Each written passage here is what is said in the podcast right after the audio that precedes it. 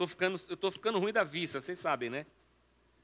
Não é só da vista, irmãos, tem mais coisa ficando ruim aqui. Eu acho até que a vista é, da mais, é das mais tranquilas. Mas, sabe aqueles óculos que você enxerga perto e enxerga longe? A primeira vez que eu pus, quando eu peguei, eu fiquei enjoado, quase vomitei. Tirei ele. Não sei se. O pessoal disse que melhora. Devagarzinho vai. Cada vez que eu faço assim, eu vou ficando meio. Eu já tenho labirintite. Mas tudo bem.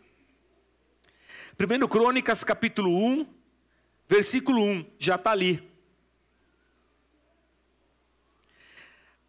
Adão, Sete, Enos, Cainã, Maalaleel, Jared, Enoque, Matusalém, Lameque, Noé. Estes são os filhos de Noé, Sem, Cam e Jafé. Versículo 24. Bruno.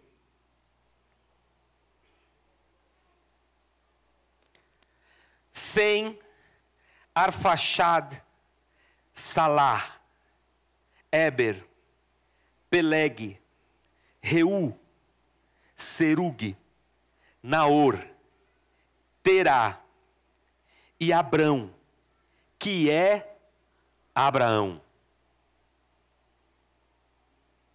Estes foram os filhos de Abraão, versículo 28. Ismael e Isaac. Vamos para o capítulo 2, irmãos? Capítulo 2, versículo 1. Esses foram os filhos de Israel: Ruben, Simeão, Levi, Judá, Issacar, Zebulon, Dan, José, Benjamim, Naphtali, Gade e Aser. Vamos para o versículo 10? Versículo 10.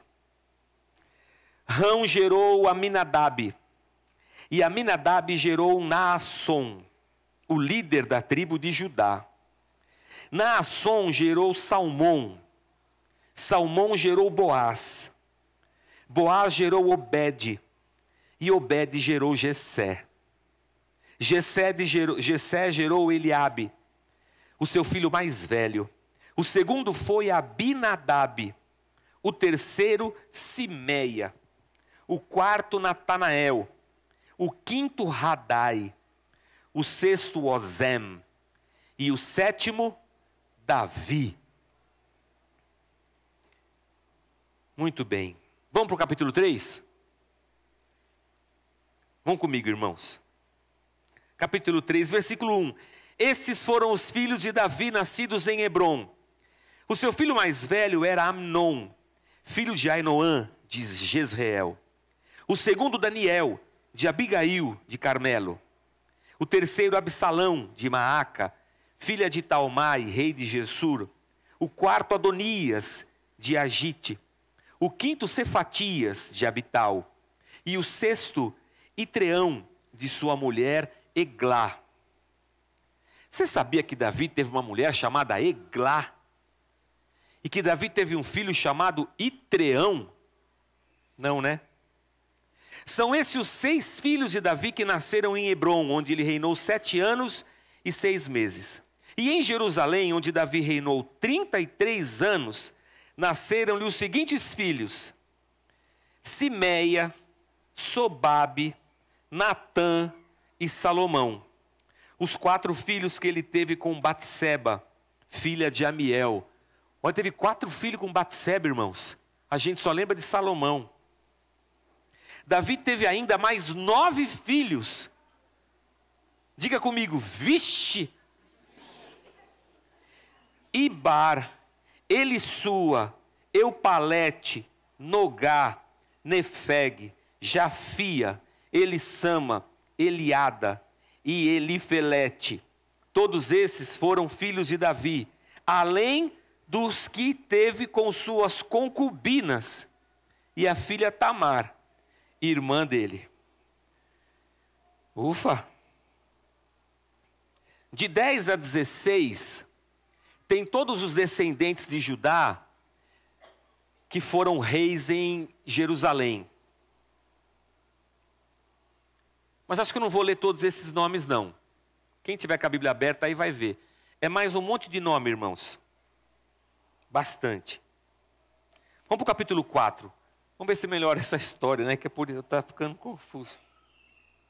O capítulo 4 é assim: os outros descendentes de, de Judá. Esses também foram os descendentes de Judá. Pérez, Esron, Carmi, Ur e Sobal. Reaías, filho de Sobal, gerou Jaate. E Jaate gerou Almai e Laade. Esses foram os clãs dos Zoratitas. E aí vai, irmãos. Vai indo até o versículo 9. O versículo 9 dá uma, dá uma diferenciada dessa leitura que a gente está fazendo. Versículo 9 fala, fala assim: ó, Jabes foi o homem mais respeitado de sua família. Sua mãe lhe deu o nome de Jabes, dizendo: Com muitas dores o dei à luz. Ou seja, o menino Jabes, ou Yabets no hebraico, deu trabalho para a mãe dele, para nascer. Alguma mulher aqui teve parto normal? Teve? Alguma mulher teve um parto normal difícil? Teve que botar fórceps e puxar o trem para fora? Não? Essa aqui teve dificuldade. Tanto que ela chama o filho dela de Iabets. Iabets significa afligir. Toda vez que ela chamasse o filho, vem para dentro, Jabes, vem para dentro ela ia lembrar que aquele moleque tinha sido um parto, metaforicamente. Sua mãe lhe deu o nome de Abets, dizendo: Com muitas dores o dei à luz. O Jabes orou ao Deus de Israel: Abençoa-me e aumenta as minhas terras. Que a tua mão esteja comigo, guardando-me de males e livrando-me de dores. E Deus atendeu o seu pedido. Vamos para o capítulo 9, irmãos? Capítulo 9, porque só tem nome de gente aqui e eu queria ver se aparecia um, um versículo com menos nome. Capítulo 9, senão não vou conseguir contar a história. Da tribo de Benjamim, ah, perdão, é, é, versículo 1, perdão, perdão. Era o 4 que era 9. Capítulo 9, versículo 1. Todos esses foram descendentes de Benjamim. Todos os israelitas foram alistados nas, gene, nas genealogias dos registros históricos dos reis de Israel. Todos os israelitas foram alistados nas genealogias dos registros históricos dos reis de Israel. Por sua infidelidade, o povo de Judá foi levado prisioneiro para a Babilônia. Até aqui, irmãos. Até aqui tá bom. Eu vou ficar com esse trem aqui. Muito bem. Alguém pode me dizer assim, pastor, eu entendi a leitura. Alguém? Não? Tá bom. Então vamos ver onde a gente chega. A nossa fé cristã, nossa fé cristã, está atrelada ao judaísmo. A gente costuma falar que a tradição quando se fala sobre a tradição religiosa cristã, vai se falar de tradição judaico-cristã. Porque para nós, os textos do Antigo Testamento são, te, são textos inspirados. Por isso que a nossa Bíblia, ela, ela compreende Velho e Novo Testamento, Antiga e Nova Aliança. Então, quando nós olhamos para o Antigo Testamento, nós vemos lá a ação de Deus. Porque essa história do Antigo Testamento começa com Deus fazendo o quê? Criando o universo, criando o mundo e criando o homem. É assim que a história da revelação de Deus se manifesta para nós. E a partir do momento em que Deus cria o homem, e o texto diz isso para a gente, e que esse homem se volta contra Deus, o texto também diz isso para a gente, e o pecado acontece. A Bíblia vai mostrando para nós a ação de Deus, perdoando esse povo, restaurando esse povo e enviando Jesus Cristo para trazer esse ser humano de novo para perto de si. Então a Bíblia mostra para mim e para vocês, mostra para nós, o plano da criação de Deus e o plano da salvação de Deus para o ser humano, que começa lá no Antigo Testamento e vai até as páginas do Apocalipse, quando esse plano se, se torna uma realidade total e eterna. E por que, que você leu esse monte de nome para nós?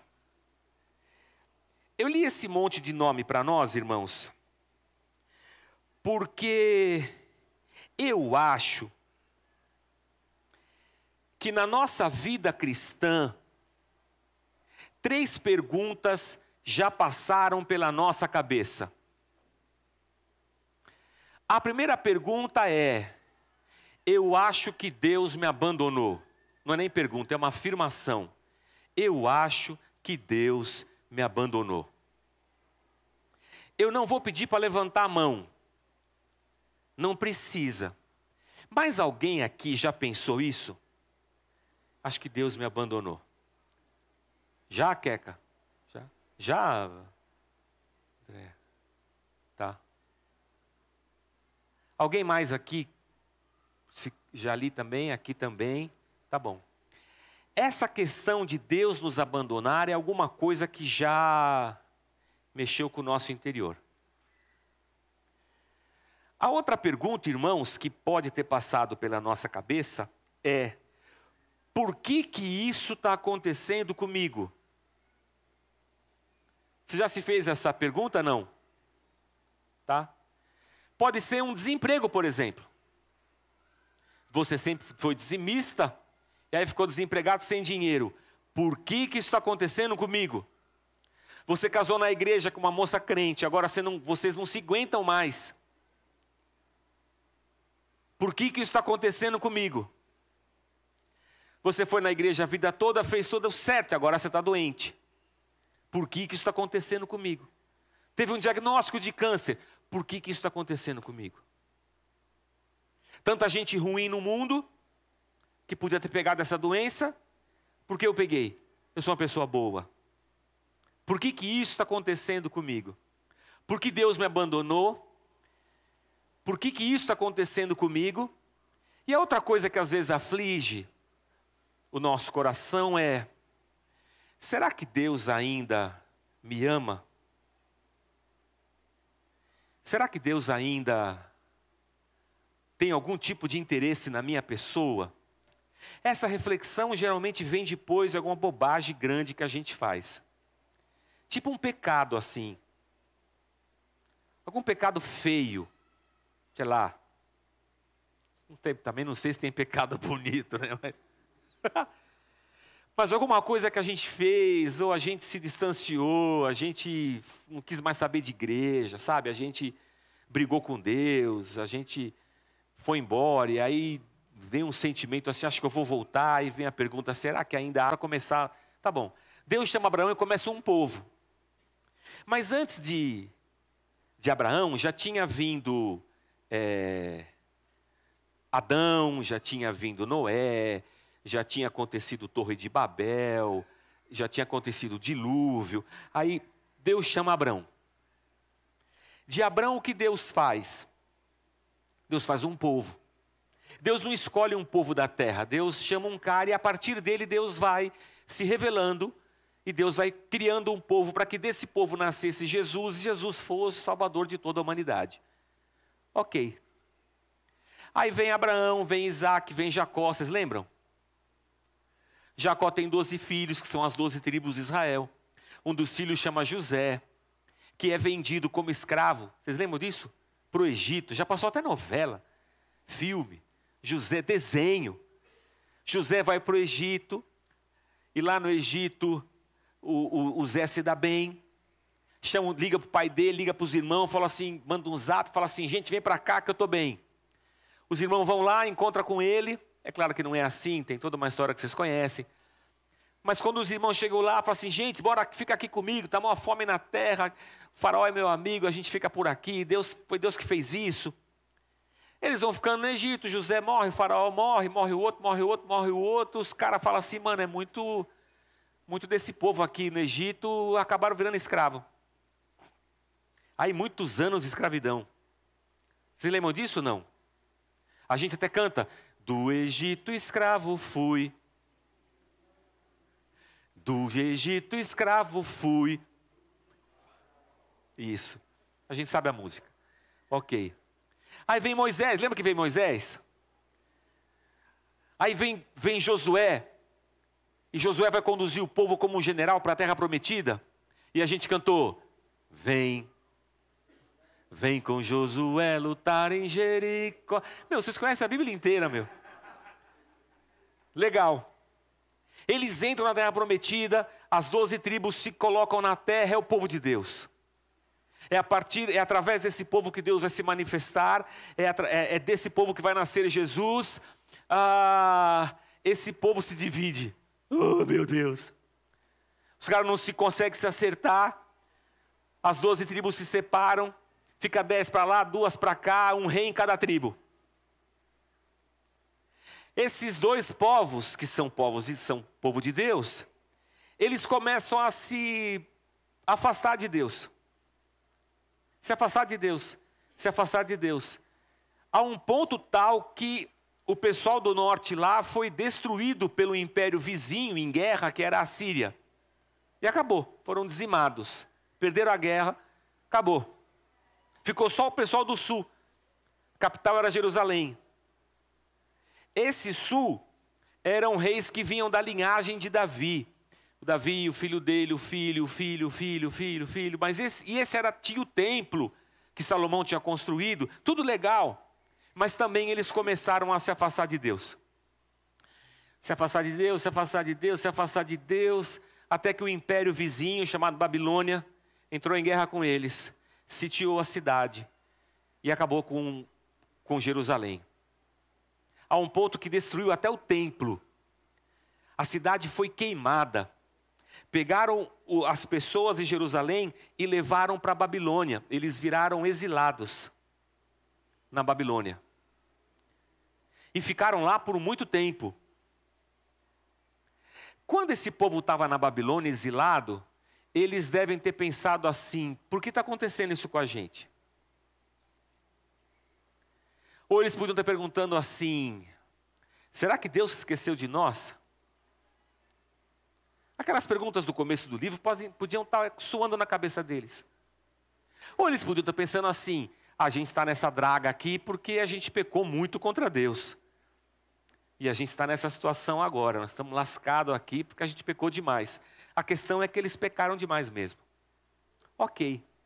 Só que anos e anos e anos depois, esse povo volta para Jerusalém. Na sua Bíblia, tem um, alguns livros, o, Esdras, Neemias, vocês lembram? Então, eles reconstroem o templo em Jerusalém. E o povo volta. Era uma antiga profecia que se cumpre. O povo volta para Jerusalém. E quando eles voltam para Jerusalém, e eles vão reconstruir o templo, que a gente vai chamar depois de segundo templo, que é o templo que Jesus, é, é nesse templo que Jesus ensinava os seus discípulos. É, é nesse momento da história que a gente está, crônicas. Por isso que eu fiz esse percurso todo até aqui. Desculpa, tá, gente? Fazer esse percurso todo. Nada do que você leu, Jorge, tem a ver com a história que você contou até agora. Não, tem tudo a ver. O escritor de crônicas, ele viveu depois do escritor de reis. Porque crônicas e reis parece que é a mesma coisa, né? Quem já tentou ler a Bíblia, eh, são muito similares, contam histórias iguais. E quando a gente chega em crônicas, com esse monte de genealogia, a gente nem lê, nós, nós pula. Alguém já pulou isso aqui? Já pulou. Já pulou aqui, já pulou lá. A gente pula porque não faz sentido ficar lendo esse monte de nome. Para mim não faz sentido. Vou pular esses nomes aqui tudo. Vamos ler a Bíblia inteira, né? Vou ler a Bíblia inteira em um ano. Cara, quando chega nesse monte de nome, ô oh, Senhor, não precisa. Mas eh, lê, né? Tá. Eu queria chamar a sua atenção para uma coisa. Volta para o versículo 1 de 1 Crônicas, ô, ô, Bruno. Cap, Crônicas, capítulo 1, versículo 1. Oxa! Onde o escritor de Crônicas, que está voltando do exílio da Babilônia, o norte destruído, o sul destruído, a cidade a ser reconstruída, o templo a ser reconstruído, esse cara está agora tendo que recuperar a memória desse povo. E para recuperar a memória desse povo, aonde que esse escritor vai? Ele vai até Adão. E há alguma coisa importante para a gente refletir aqui. Quando ele vai até Adão, ele está fazendo um, um link que sai de Adão e chega aonde?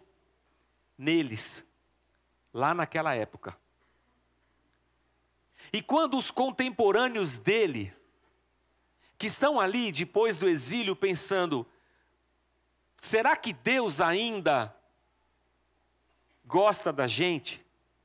Depois de tudo que nós fizemos, depois de termos sido rebeldes, depois de termos duvidado de Deus no deserto, em todo lugar, depois de termos nos entregue à idolatria, depois de recebermos o juízo de Deus, seja no norte com o império da Síria, seja no sul com a Babilônia, depois de nós termos nos desviado tanto de Deus, depois de nós termos passado tantos anos no exílio, será que Deus ainda gosta da gente? Será que ainda existe alguma esperança para nós? Aí o escritor de crônicas vem e começa o seu livro dizendo: Adão. E num trabalho exímio, que penso eu tenha sido hercúleo, grande, gigantesco, ele traça uma genealogia com nomes que a gente nem sabia que existiam. Itreão, era esse o nome de Davi, né? Itreão. De maneira tal que aquele povo que está ali, naquele momento de angústia, de incerteza, de um futuro pela frente, mas eu não sei se Deus está comigo, não sei se Deus ainda me ama, não sei se ainda há uma chance para nós. O escritor vem falando: Adão, o Sete, o Enos, e eles vão lendo, irmãos, diferentemente de nós, eles vão lendo, porque ao lerem isso aqui, eles vão encontrando os seus próprios é, ascendentes. Tataravô, tetra, tetra, treta, treta, treta, treta, treta, avô, e essas coisas todas. A gente não tem treta avô, nós temos só as treta mesmo entre nós, a, a família. Mas com isso, ele está dizendo assim para essas pessoas: não, Deus ainda quer a gente. Ainda há uma esperança para nós. Nós continuamos sendo o povo escolhido de Deus. Nós continuamos sendo o povo que Deus separou para si. E no meio desse monte de nome, de nome, de nome, de nome, de nome, que parece que não tem fim, aparece um lá no meio chamado Iabetz, que o nome dele significa aflição. E eu hei de dizer para você, irmãos, que Isso aqui talvez seja uma metáfora da gente, é assim que eu vejo. Porque a vida da gente, irmãos, ela é uma aflição. Ela é boa, irmãos. A vida é boa, não vou dizer que ela não é. Mas a vida é uma aflição. A vida é uma aflição. Aqui nós temos uma, uma multidão de aflitos nessa igreja aqui. Pela internet também. Se você está assistindo a gente pela, pela, pela internet, é porque você não tem nenhum lugar para ir como igreja. E você, num momento de aflição, achou a gente pela internet. E aflito como você estava, separou e está aí até agora, até hoje. Mas foi uma aflição, porque você ficou sem igreja. Alguma coisa aconteceu lá na igreja que você estava, que você se lascou. Alguma coisa, eu não sei o que é. Mas aconteceu alguma coisa na sua igreja que você se lascou. Ou então você saiu direto da balbúrdia, da esbórnia, aqui para a igreja, mas você também estava lascado, bebendo, caindo, vomitando, comendo ovo cozido no boteco, tomando rabo de galo, caipirinha. Deve ter engravidado um monte de mulher, ou você deve ter ficado grávida, ficado grávida sem marido. Aquela confusão, aflição, irmão, aflição. Caiu aqui na igreja, se encontrou com Deus, Jesus te salvou, tu está aqui. Eu acho que nós somos uma multidão de pessoas que se chamam Yabets somos uma multidão de aflitos. Somos uma multidão de aflitos. Por vezes a gente é anestesiado pela vida e às vezes parece até que tudo é muito bom, sabe? Que a vida é boa, está dando tudo certo. Eu estava de férias, recebi a, a, a, a, ligação do Rogério que a, a Miriam estava no hospital com o Lucas. Lucas é, um, é uma criança de quatro aninhos, filha da Miriam aqui da igreja e, e do Alessandro.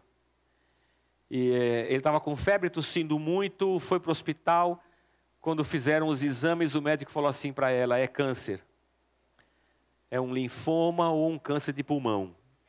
Assim, pá! Quatro anos. Aí eu vou dizer, cara, é muita aflição. Isso não faz sentido, né, meu? É, não faz sentido. Agora que eu estou voltando para a igreja, tava, tinha dado tudo errado lá na outra igreja, achei uma igreja, estou começando a servir a Deus, está tudo bem, eu estou feliz. Vem um negócio, é uma aflição. O Joaquim começou a engordar só na cara, né? Foi ver, era um tumor. Como assim um tumor? É, vão ter que operar, vão ter que ver aí e resolver. Tem mais gente aqui na igreja que passou por tumores.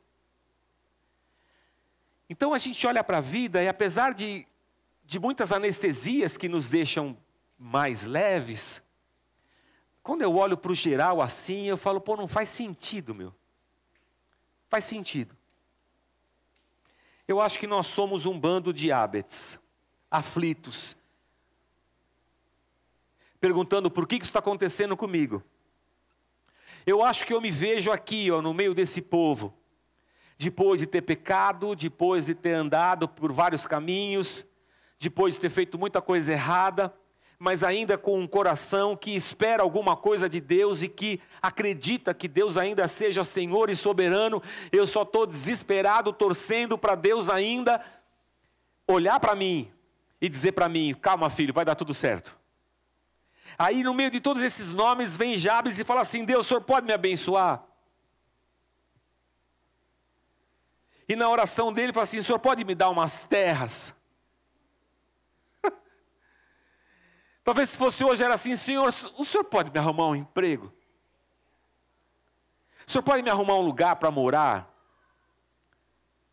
No meio da pandemia eu comprei uma casa, foi o maior milagre da minha vida.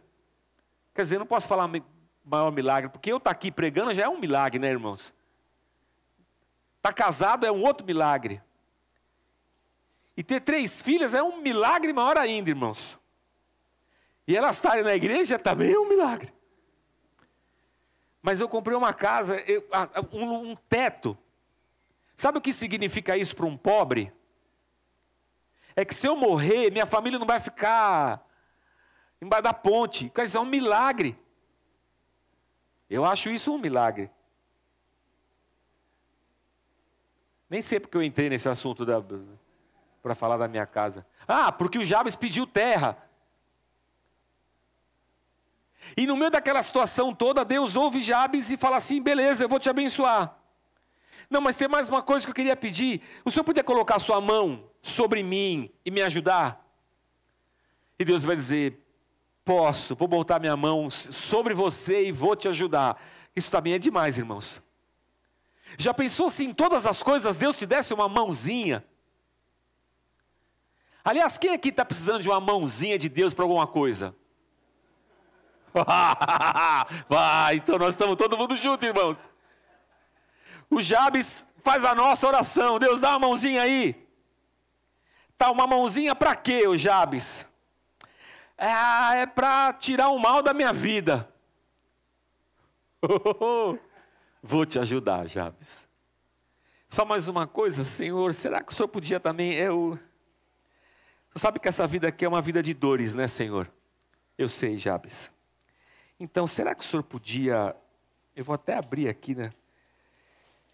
Aumenta as minhas terras, que a tua mão esteja comigo, me guardando dos males da vida e livrando-me de dores. Porque essa vida aqui, Deus, ela produz muitas dores na gente. Muitas. A gente tem dor produzida pela pessoa que a gente ama, a gente tem dor produzida pela. A igreja produz dor na gente. Os irmãos produzem dor na gente. Família produz dor na gente, cunhado, primo, sogra, sogro, mulher, esposo, filho, pai, mãe, chefe. Até as contingências da vida, as coisas aleatórias, elas causam dores na gente. É claro que a vida não é só dores, tá? Mas eu estou só dizendo aqui que no meio dessa situação toda, o escritor está lembrando a gente que nós somos um povo que vem diretamente da intenção do Deus Criador dos céus e da terra. Eu não gosto de falar assim que nós nascemos no coração de Deus, eu acho muito piegas. Mas o escritor, ele diz isso, começando o livro dele, falando assim: Adão. E se essa linhagem de Adão chega até nós, porque em Cristo nós fomos eleitos para sermos povo de Deus, então a gente pode olhar para trás e quando a gente enxerga Adão, a gente fala: é nós. Assim como eu olho para o povo pecando, eu falo: é nós. Eu olho para o povo idólatra e falo, é nós. Eu não falo assim, ah, mas esse povo no deserto só fez bobagem. Ai, se fosse eu lá, não ia fazer. É lógico que você ia. Você faz bobagem hoje, porque não ia fazer bobagem naquela época? Que, que tão diferente você é daquelas pessoas. Então, quando eu olho para essa história, eu falo, meu, sou eu.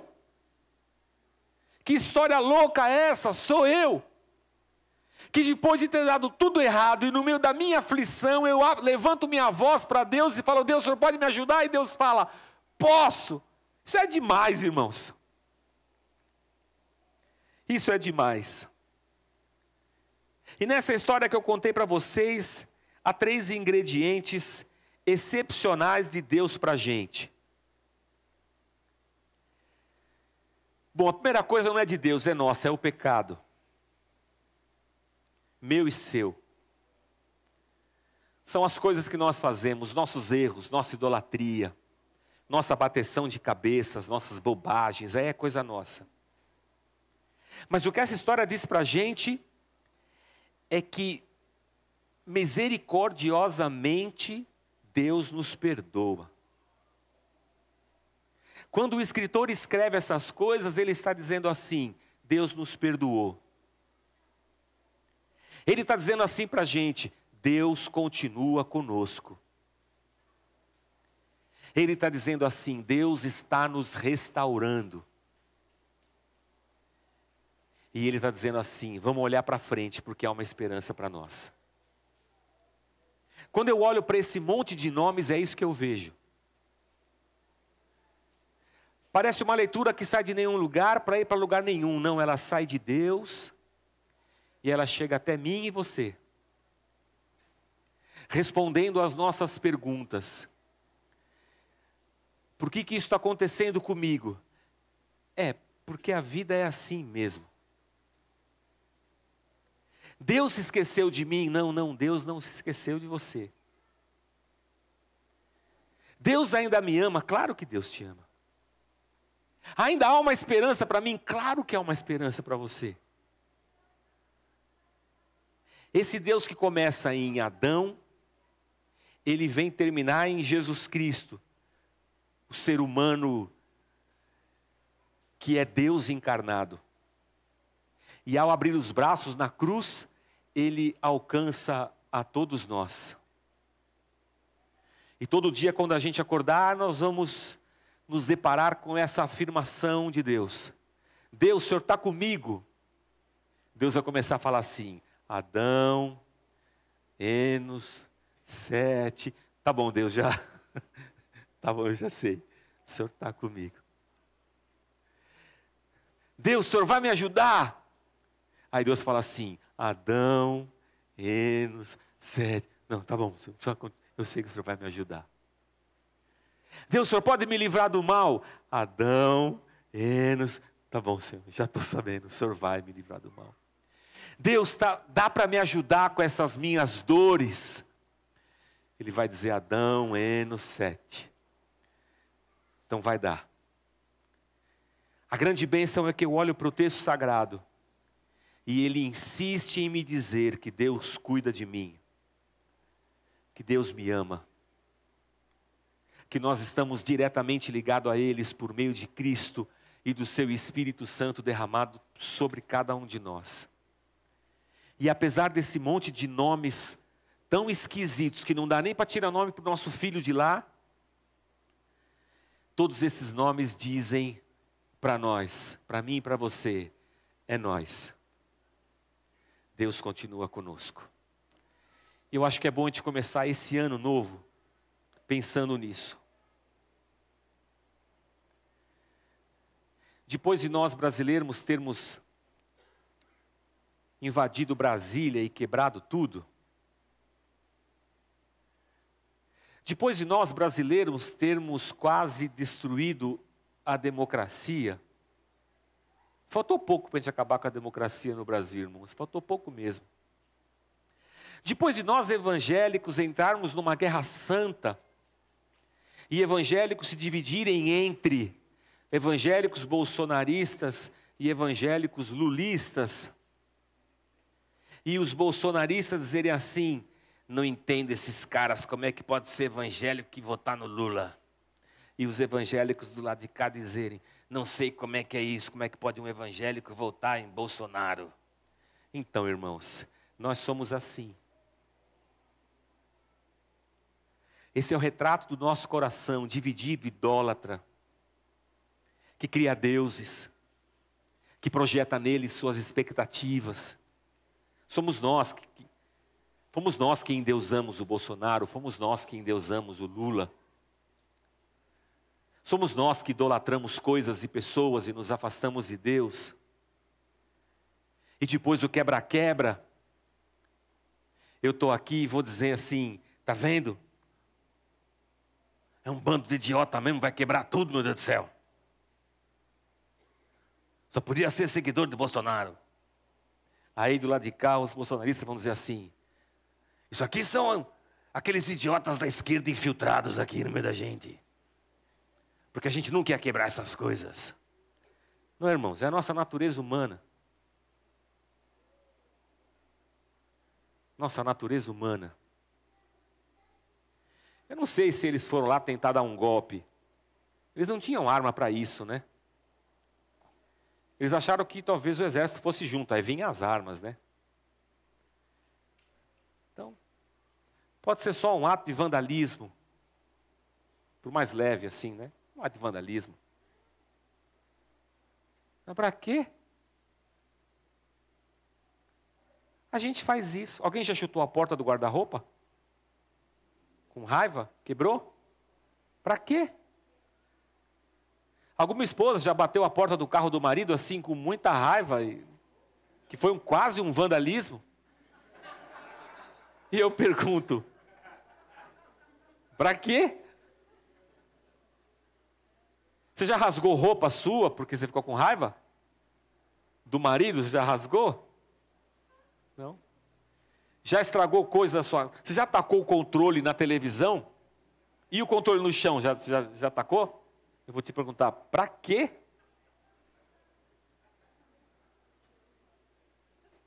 Eu tenho vontade de jogar o celular às vezes. Eu tenho vontade. Principalmente quando liga a operadora de, de Oi, claro, vivo, dá vontade de ser. É na esperança que se tocar com bastante força, vai bater na pessoa lá do outro lado da linha.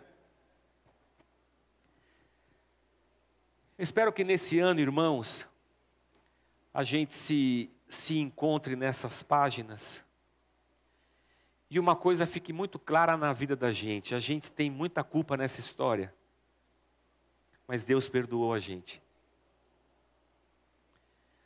e que ao longo desse ano aqui a gente deixe de quebrar as coisas e a gente comece uma caminhada de restauração, de casamentos, de ministérios, de sentimentos, corações, mentes. E que seja um ano onde a graça de Deus se manifeste poderosamente na vida da gente. E todos os dias desse ano e para o resto da nossa vida, a gente nunca se esqueça disso que Deus está conosco, que sempre há uma oportunidade de perdão, de restauração e de recomeço. E ainda que aquelas pessoas tristes olhassem para o templo sendo restaurado e dissessem: Ah, que templo pequeno, nunca vai ter a glória do templo de Salomão. E Deus dizia: Não, eu vou encher de glória esse templo. E Deus está dizendo de Jesus Cristo e a sua glória que vem e encarna e habitou entre nós, ele é o templo de Deus para nós. E depois Deus envia o seu Espírito Santo e faz de cada um de nós o seu templo e nos enche com a sua glória. Há uma boa caminhada para a gente, irmãos. Em meio aos males dessa vida, em meio às dores dessa vida, Deus sempre haverá de nos suprir, de arrumar um teto sobre a nossa cabeça, um trabalho para o nosso sustento e graça para a nossa vida. Que Deus nos ajude. Vamos ficar de pé, irmãos? E vamos orar? Antes da gente orar, porque depois da oração você sai correndo igual um louco.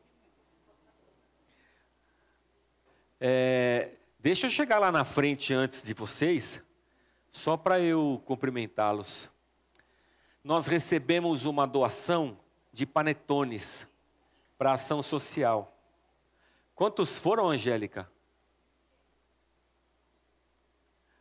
Mil e quinhentos. Mil e quinhentos. A gente vai de carro em tudo quanto é comunidade aqui do Tatuapé, na Zona Leste, abrir a porta e fião, seja feliz. E nós vamos distribuir panetone uns meses aí. Não está vencido nem nada. É, tem de, o vermelho é de frutas, panetone normal, e o preto e bege é de chocolate. Por que está dizendo isso? Porque está lá na porta para você levar, afinal de contas você é da igreja e também merece, porque nós também é filho de Deus. Mas se todo mundo aqui levar um, vai faltar para dar na ação social? Não, não vai faltar. Eu não gosto, pastor. Leva para alguém que você gosta leva para o café da tarde. O Gilson vai estar ali na porta entregando os panetones.